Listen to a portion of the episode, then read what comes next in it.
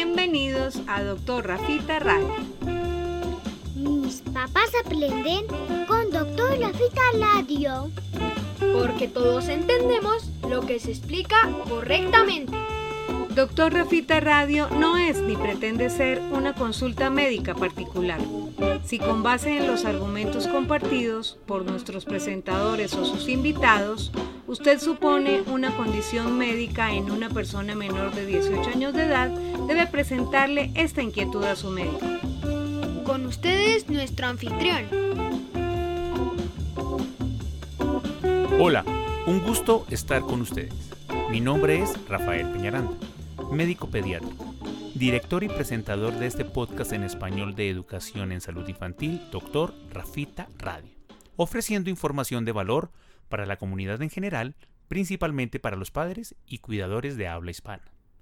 En este séptimo capítulo de Doctor Rafita Radio, vamos a presentar una condición relativamente frecuente como motivo de consulta, referida por los niños grandes, pero a veces imaginada por padres y cuidadores es sus hijos menores de dos años. Vamos a hablar del dolor de garganta, de lo infeccioso y otros orígenes, de la amigdalitis y otras posibilidades.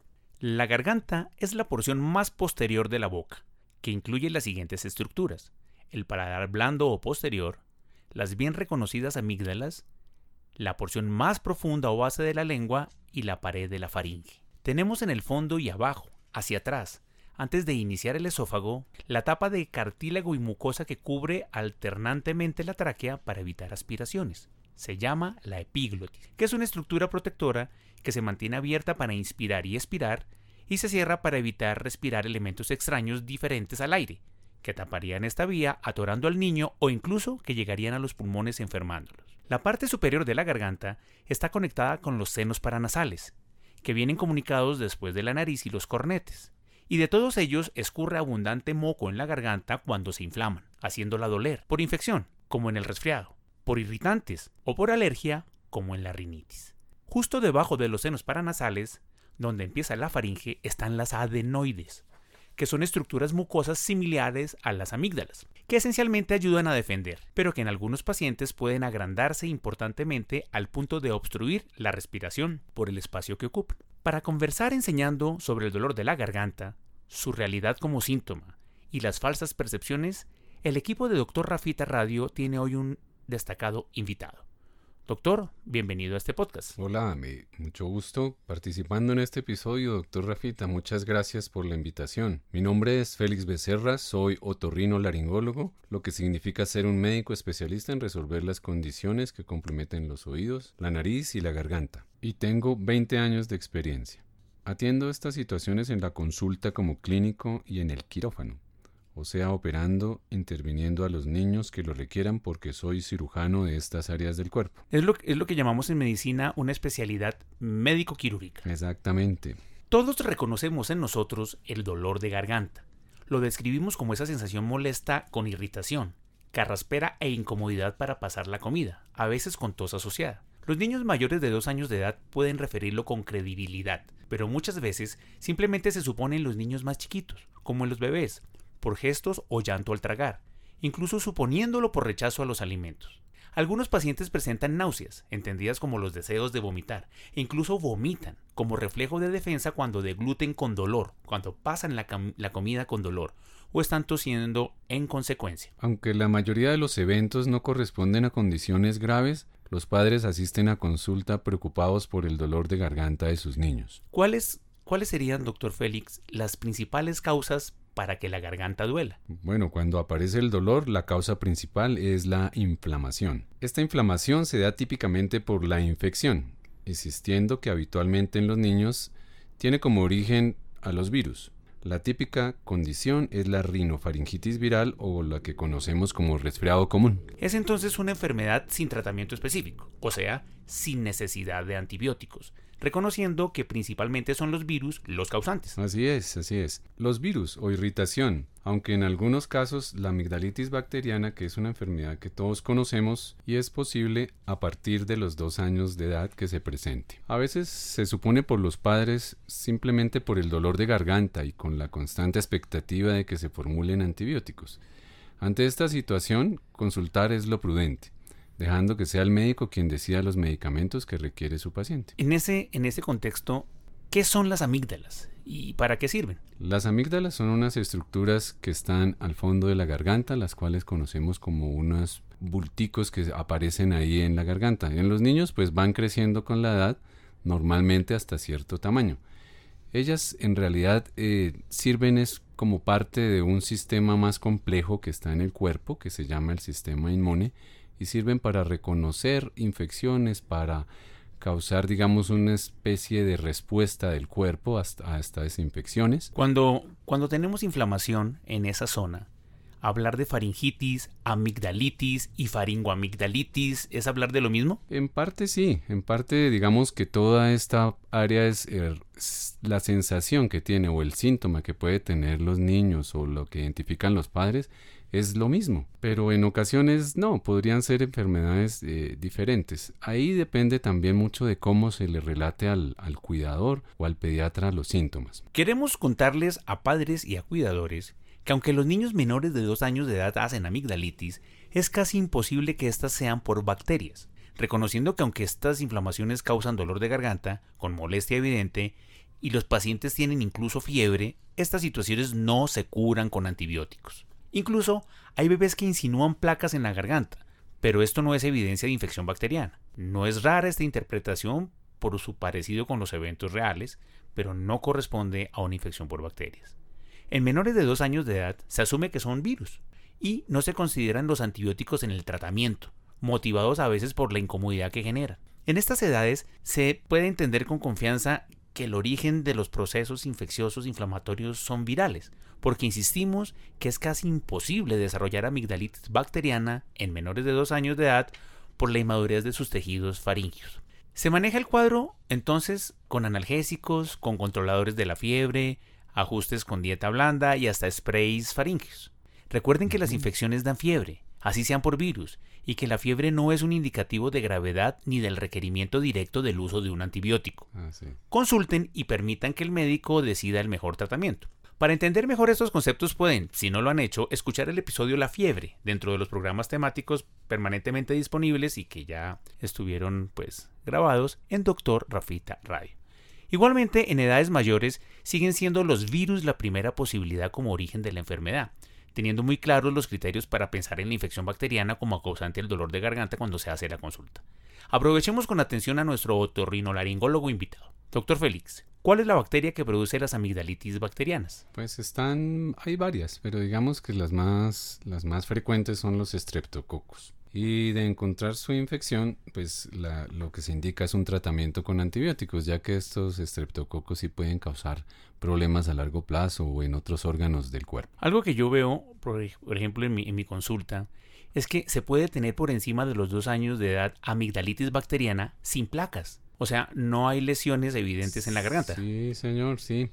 Y ante la sospecha franca de infección bacteriana sin la evidencia de placas, o sea, por una revisión por el pediatra, La visión directa, sí. Sí, se puede confirmar, se puede hacer una consulta, una, en- digamos, en la consulta o en la atención de urgencias, una prueba rápida para estreptococo, que se llama el streptotest. Sí, el streptoatest. Sí, lo usamos, Sí. claro, claro. Sí, que es tomar un poquito ahí una muestrica de la, de la garganta ahí con un copito y cultivarla en una técnica rápida que se demora minutos, ¿no? Sí, como una hora el reporte en los, los, los sitios de atención aquí habitualmente. Sí, y ahí no es, digamos, ya en una situación de recurrencia eh, de, de muchas amigdalitis seguidas y seguidas, se puede hacer un cultivo pues para identificar esta bacteria. Sí, a veces la gente lleva el- la bacteria en sí, pero no está desarrollando la enfermedad. Y el cultivo es la única manera de identificar que uno porta ese streptococo que a veces hace eh, recurrencia, genera la recurrencia en, lo- en los pacientes. Mm, Mire, con frecuencia escuchamos que hay niños a los que se les quitan las amígdalas. Eso es parte de las conversaciones de padres y cuidadores. Y es verdad.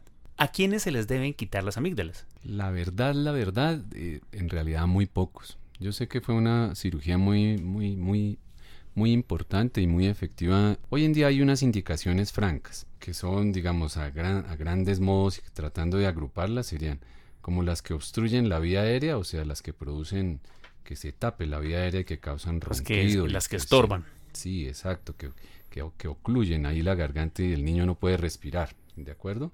Entonces unas amígdalas muy grandes, esa sería una indicación. La otra, digamos, ya se reparten en lo que es las que se indican en recurrencias. Algunos, digamos, otorrinolaringólogos o cirujanos dicen que cuatro, otros que seis veces al año, pero en realidad son más por la incapacidad que generan. O sea, si el niño vive enfermo más de eh, seis veces al año, pues no está, está suspendido del colegio, aislado de toda la, la vida y la interacción lo que indicaría que, que, sería muy bueno pues erradicarle ese, ese problema. Se, se, beneficia del retiro. Claro, en ese caso sí. ¿Mm? Bueno, doctor Félix, para complementar los conceptos presentados, ¿qué síntomas y hallazgos asociados debemos considerar con el dolor de garganta para asistir a consulta prontamente? En particular, habría la intensidad del dolor, eh, también que el, el, malestar esté empeorando, o sea, que, que empeore. Sí. Hay que también se presente una evidente dificultad para pasar los alimentos, eh, que se identifique un crecimiento exagerado ¿no? de los ganglios, por ejemplo, en el cuello. O en, o en, o en otras regiones que, haya, que hagan sospechar. Eso se pueden tocar, ¿no? Se pueden tocar en la consulta. Sí, exacto. Sí, los padres lo pueden, se pueden ver, ah, inclusive, ¿no? Entonces, si son muy grandes, pues habría Como las bolitas en el cuello. Sí, habría que estudiarlos, ¿no? Sí, cuando duelen son de alerta, claro. Eh, también, pues, lo, lo, que ya habíamos, pues, eh, dicho, el aumento, pues, notorio de una amígdala más que la otra, ¿no? Las amígdalas, pues, cuando están inflamadas siempre crecen al tiempo. Pero, pues, si uno nota que una crece más y además tiene ganglios en el cuello, pues, uno debe consultar. Sí, puede haber otras cosas ahí, claro. Hay causas, sí, hay causas también muy, muy, muy comunes hoy en día. Una es porque los niños ronquen. Eso indicaría, digamos, de alguna forma que los niños tienen algún nivel de obstrucción, ¿no? O sea, que la amígdala puede estar muy grande o, o, o también las adenoides. ¿sí? ¿sí? pueden hacer pausas respiratorias, sí. ¿no? Lo que se llaman las apneas del sueño, sí, en las una... que por el, el volumen de, de esos tejidos en la noche principalmente cuando están en decúbito, están acostados, están recostados, se ahogan se sí, les cierra la vía aérea. Sí, hoy en, hoy en día lo, lo, estudiamos más que antes. Antes no, no, le poníamos tanto problema, pero hoy en día sabemos que está asociado a diferentes, a diferentes problemas, ¿no? También, digamos, hay otros síntomas, pues, más pequeños que digamos que sean como, por ejemplo, un dolor de cabeza muy importante, ¿no? Digamos que la fiebre no cede, ¿no? También el dolor asociado del oído o que el niño vomite y no pueda comer o una fiebre que sea pues ya de muy difícil control, ¿no? Y claro, si se apareciera dificultad para respirar en el marco de una enfermedad infecciosa con dolor de garganta, pues la consulta es, sí, esa es, es, esa es prácticamente inmediata. Sí. La recomendación permanente pues en estos programas de Doctor Rafita Radio es la consulta médica directa ante las situaciones que sugieren la enfermedad las enfermedades que estemos presentando. Aunque la infección por virus, lo que llamamos la gripa, es la causa más frecuente de dolor de garganta, con fiebre, en la edad, digamos, pediátrica, y la consideración bacteriana que hicimos es válida en algunos pacientes que son los de mayores de dos años, como lo indicó el doctor Rafael Peñaranda. Tenemos otras infecciones que producen dolor eh, como signo de enfermedad, otros virus. También dolor están, de garganta, claro. Claro, están los virus de la influenza. Hay otros que se llaman la mononucleosis, que es, es muy agresivo, ¿no? Con la garganta. Inclusive niños que no tenían las amígdalas pequeñitas pueden hacérsele muy gigantes, ¿no? Sí, los adolescentes son un grupo importante para, sí. para esta enfermedad. Otros, pues la varicela, el sarampión. Que ahorita bueno, está reactivado, sí. Esos, esos todos pueden, digamos, producir mucho, mucha eh, dolor, irritación e inflamación de la garganta. ¿Mm? Sí, eso nos lleva a la reflexión digamos, constante de que nunca se debe despreciar un síntoma. Hay que darle pues, su verdadero valor, hay que tener un contexto y calificarlo de la manera correcta. Y entender que la valoración médica es la que resuelve esa incertidumbre. Doctor Félix, apartándonos de la infección como primera causa inflamatoria productora de dolor de garganta, ¿Qué otras situaciones lo producen y que son objeto de atención médica? Bueno, descartando ya las infecciones, digamos, virus y bacterias y todas estas. Sí, que, eh, que son la principal causa. Sí. Ya pues hablaríamos, digamos, de un dolor de garganta sin fiebre, ¿cierto? Ahí en ese caso, pues digamos, una de las causas más, más importantes serían pues la alergia, es una de las, de las como las que más eh, en, en, pediatría está, está involucrada. involucrada Eh, está pues el reflujo gastroesofágico también. Hablemos un poquito pues de la alergia. La alergia, digamos, eh, muy común en los niños. eh, nosotros como otorrinolaringólogos pues la vemos muy seguido, causada por ambientes fríos, también por ambientes secos. Esto pues produce irritación en la, en la garganta. Vean, la irritación de garganta es muy fácil que cause dolor porque la garganta es muy sensible. Yo les doy un ejemplo muy sencillo siempre a mis pacientes y le digo, mire, cuando usted se pasa un pelito, usted no descansa hasta que lo puede sacar. Eso indica que la sensibilidad que tiene la garganta es enorme. O sea, una pequeña inflamación allá o una pequeña irritación te va a molestar, te va a doler hasta que no la puedas solucionar. ¿De acuerdo? Entonces, inflamaciones que no son infecciones en este caso, como las alergias que te producen ahí una irritación constante de la garganta, pueden causarte un dolor, ese, ese constante carraspeo, ese aclaramiento que se hace.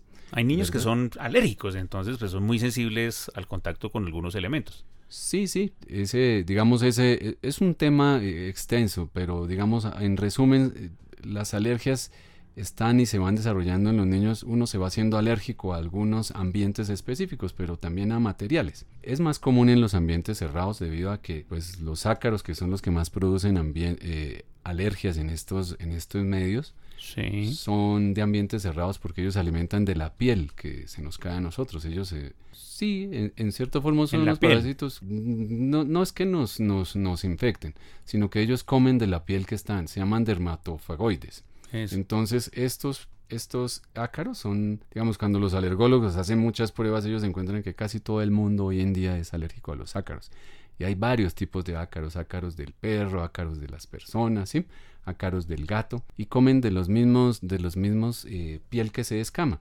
Si, si uno vive en un ambiente cerrado, donde no haya buena ventilación, donde haya pues cosas húmedas o que acumulen ese tipo de polvo que es, que es la piel que se nos descama a diario, pues va, va a sentir un, un poco más fuerte las alergias y se va a presentar con mayor frecuencia estos síntomas. O sea, puede haber moco, tos y dolor de garganta. Ese dolor de garganta que se nos vuelve crónico ya en este caso.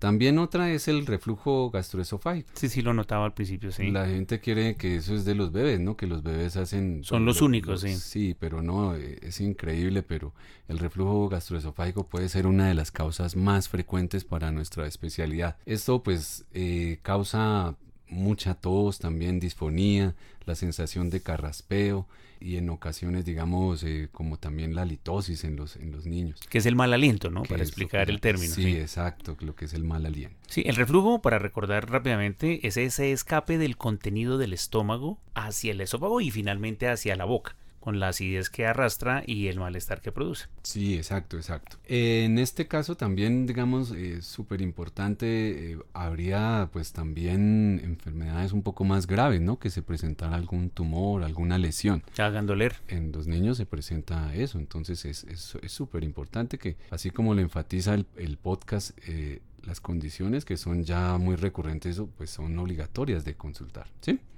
Siempre hay que consultar al, al médico para que él pueda determinar lo que se necesita. Eh, y hay una causa, digamos, como muy común, que es la irritación de garganta, que todos la sufrimos y los niños aún más, que es hablar mucho, ¿no?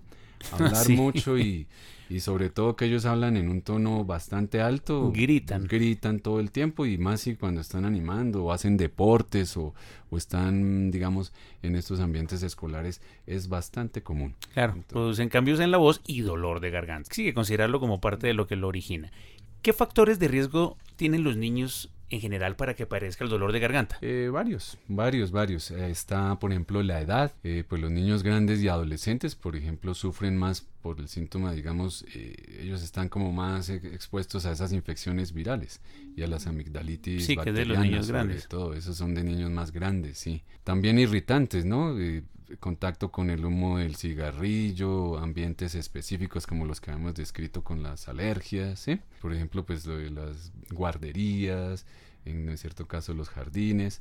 También digamos que estén expuestos a irritantes químicos si, si se expone uno o está cerca de fábricas, el smog. También está pues el polvo, lo que habíamos hablado. También algunos tipos de ceras y pinturas. En cierto caso, pues también los ambientadores, algunos pegantes. Hay unas barras para matar insectos que también pueden producir eh, mucha alergia, mucho dolor de garganta, eh, irritación sobre la garganta. También, pues ciertos humos, ¿no? El incienso también. Que hablábamos antes de las habitaciones cerradas, pues una mala ventilación favorece también que haya más ácaros, ¿no? Sobre, sobre qué podemos mm. insistir para evitar dolores de garganta, así como de manera general también, como para prevenir el dolor de la garganta. Pues como entenderá la audiencia, depende del origen de la molestia y pues de, de que se hayan descartado pues causas de las que ya dijimos, ¿verdad? Pero sobre todo que se haya descartado pues que haya un un aspecto infeccioso. Entonces, pues hablando del aspecto infeccioso, pues el evitar el contacto con gente que esté enferma, pues me evita que yo me enferme, me enferme, claro. Si yo pues también tengo contacto con otras cosas, pero me lavo las manos varias veces al día, pues evito también eso.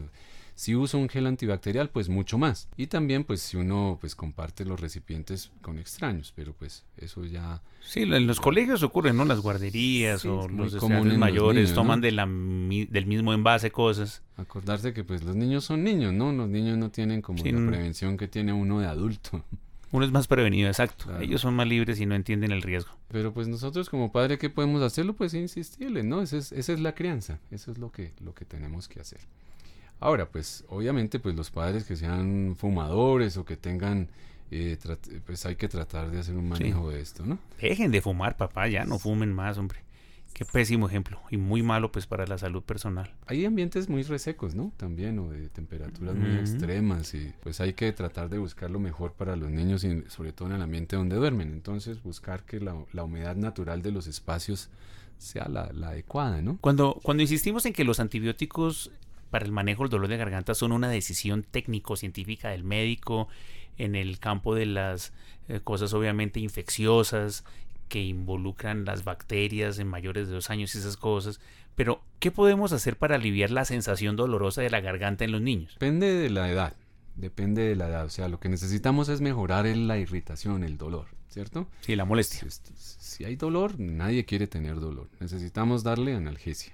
Una analgesia común, la que todos conocemos que el médico recomienda y está recomendado formula, da la dosis. Perfectamente. Eh, también evitar cosas que irriten más, ¿no? Porque uno dice, no, entonces eh, yo creo que ahí hay una infección, entonces Otro error, sí. me voy a echar yodo, ¿cierto? El yodo, el isodine que llaman, o me voy a echar un antiséptico ahí, ¿sí? No, no, no, no. Las gárgaras. No están recomendados, ¿no? No están recomendadas las gárgaras con yodo. Ni con limón, ni pues con sal, ni con algo que le haga ahí una irritación o molestia mayor la, a la que ya La gente piensa que, que a veces lastimando esas amígdalas inflamadas o la garganta inflamada que está doliendo, como que quitan y retiran, como que limpian y purifican. Pero pues no, o sea, imagínese sal, limón, no, esas gárgaras no sirven. Esa inflamación en el cuerpo en, últimas la va a No están recomendadas. eso, es un arraigo popular. Eso el cuerpo el cuerpo mismo va la reacción inflamatoria de la garganta el cuerpo mismo la, si es algo agudo lo va a solucionar. Uno a veces queriendo pues a lo que dice el doctor aquí raspar y molestar ahí, pero lo que hace es empeorar la situación. Es mejor dejar, pues controlar digamos con un analgésico y o a veces con un spray o unas pastillas, o también se puede tomar algo frío, ¿no? En las ocasiones, por ejemplo, un, helado te puede aliviar y mientras el cuerpo soluciona. Sí, mire, mire que dentro de lo que tratamos de enseñar en este podcast, la gente tiene la idea de que las cosas frías son malas para la garganta y si usted está enfermo y le duele la garganta, el contacto con cosas frías puede ser contraproducente. O sea, una bebida fría o comerse un helado. Eso no tiene nada que ver. De hecho, consumir algo frío o comerse un helado puede aliviar mucho esa sensación dolorosa e inflamatoria de la garganta. Entonces no pensemos, porque el helado no se va a respirar, no va a ir a enfriar la vía respiratoria, sino simplemente va a mejorar la sensación de inflamación que tiene la garganta. Mire, yo en, mayores de dos años, y lo hablaba en otro podcast antes, niños obviamente que no sean diabéticos, he recomendado una cucharadita de miel de abejas, que pues produce un efecto local, o sea, barniza y genera como una película y alivia. ¿Sí? ¿Usted qué opina de eso? Miel, sí, la garganta, la garganta duele. Duele en parte porque pues la garganta tiene, está cubierta por una mucosa. Es muy sensible. Y, y la resequedad de esa mucosa pues duele. Y la miel es, es, un ungüento, digamos, para la garganta. Esas, les, eh, pues, digamos, se producen lesiones ahí microscópicas dentro de la garganta y la mucosa que pueden cubrirlas, ¿no? Pueden cubrir estas lesiones y mejorar el dolor. Es un bálsamo.